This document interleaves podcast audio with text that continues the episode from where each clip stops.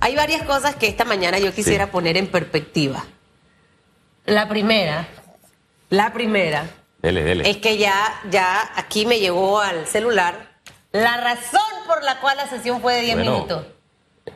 Mire, fuego, fuego interno. Sí, sí, sí. Pa- Parece Fuego que legislativo. Dice que dice por allí este este personaje que, que me manda esta información. Fuente fidedigna del más allá. Fuente fidedigna del más allá. Ya nos habían rumorizado algo por allí. Que parece que hay un suplente a diputado Sí. que anda con un megáfono por todos lados y como que le da duro al señor Cristiano. Y entonces por eso, pero a ver, no entendí. Por esa razón yo hago una sesión 10 Bueno, minutos. Es que hay temor porque aparentemente este diputado suplente, ojo, Ajá. algunos datos para no mencionar su nombre. Diputado suplente del partido panameñista en la costa atlántica fue habilitado para legislar en los últimos días. Y resulta que el mismo anda con un megáfono en contra de la gestión del presidente de la Asamblea Nacional, Cristiano Adames.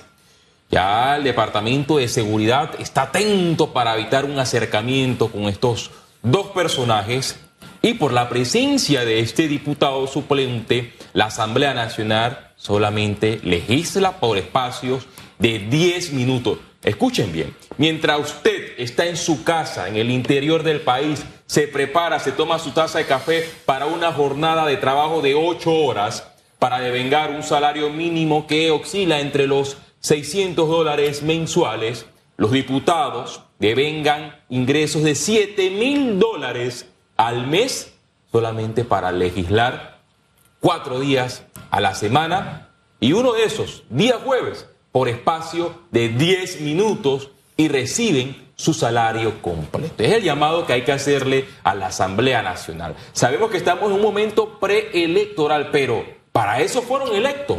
La Asamblea fue compuesta por 71 diputados que tienen la misión de hacer proyectos, de debatir, de legislar, de reunirse en las 15 comisiones permanentes, ejercer su trabajo, llegar a la Asamblea Nacional, vea que es muy difícil.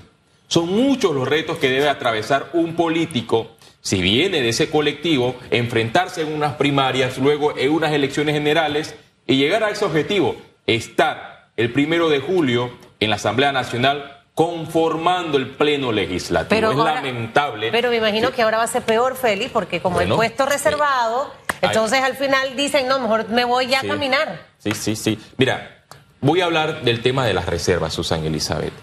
El Partido Revolucionario Democrático, de democrático no tiene absolutamente nada con esta noticia de las reservas que han blindado para las figuras que están en las miel del poder.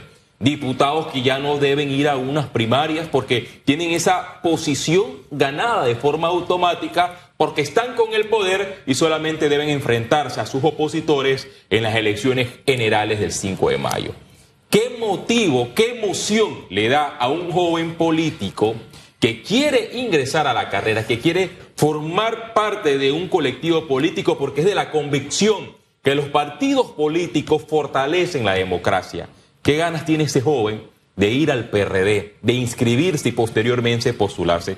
Ninguna. ¿Por qué? Porque él sabe que solamente una cúpula eh, a través de los años va a tener ese poder, ese blindaje, ese privilegio de ganarse una reserva, no ir a primarias y estar automáticamente en las papeletas de cara a las elecciones generales del 5 de mayo de 2024. Un gran ejemplo sucedió en las elecciones pasadas en el circuito 4-2 Chiriquí, específicamente Puerto Armuelles. Un joven, para no mencionar su nombre y no hacerle campaña, pero me gusta ser obje- objetivos con mi análisis. Este joven en el PRD gana las primarias de manera abultada y ya se preparaba para estar en las elecciones generales corriendo para diputado. ¿Y qué hizo el PRD? Lo quitó del camino y colocó en esa candidatura a un ex legislador, ex diputado que fue el archienemigo político por décadas del Partido Revolucionario Democrático. Hablamos del ex legislador Osman Gómez. ¿Y qué sucedió?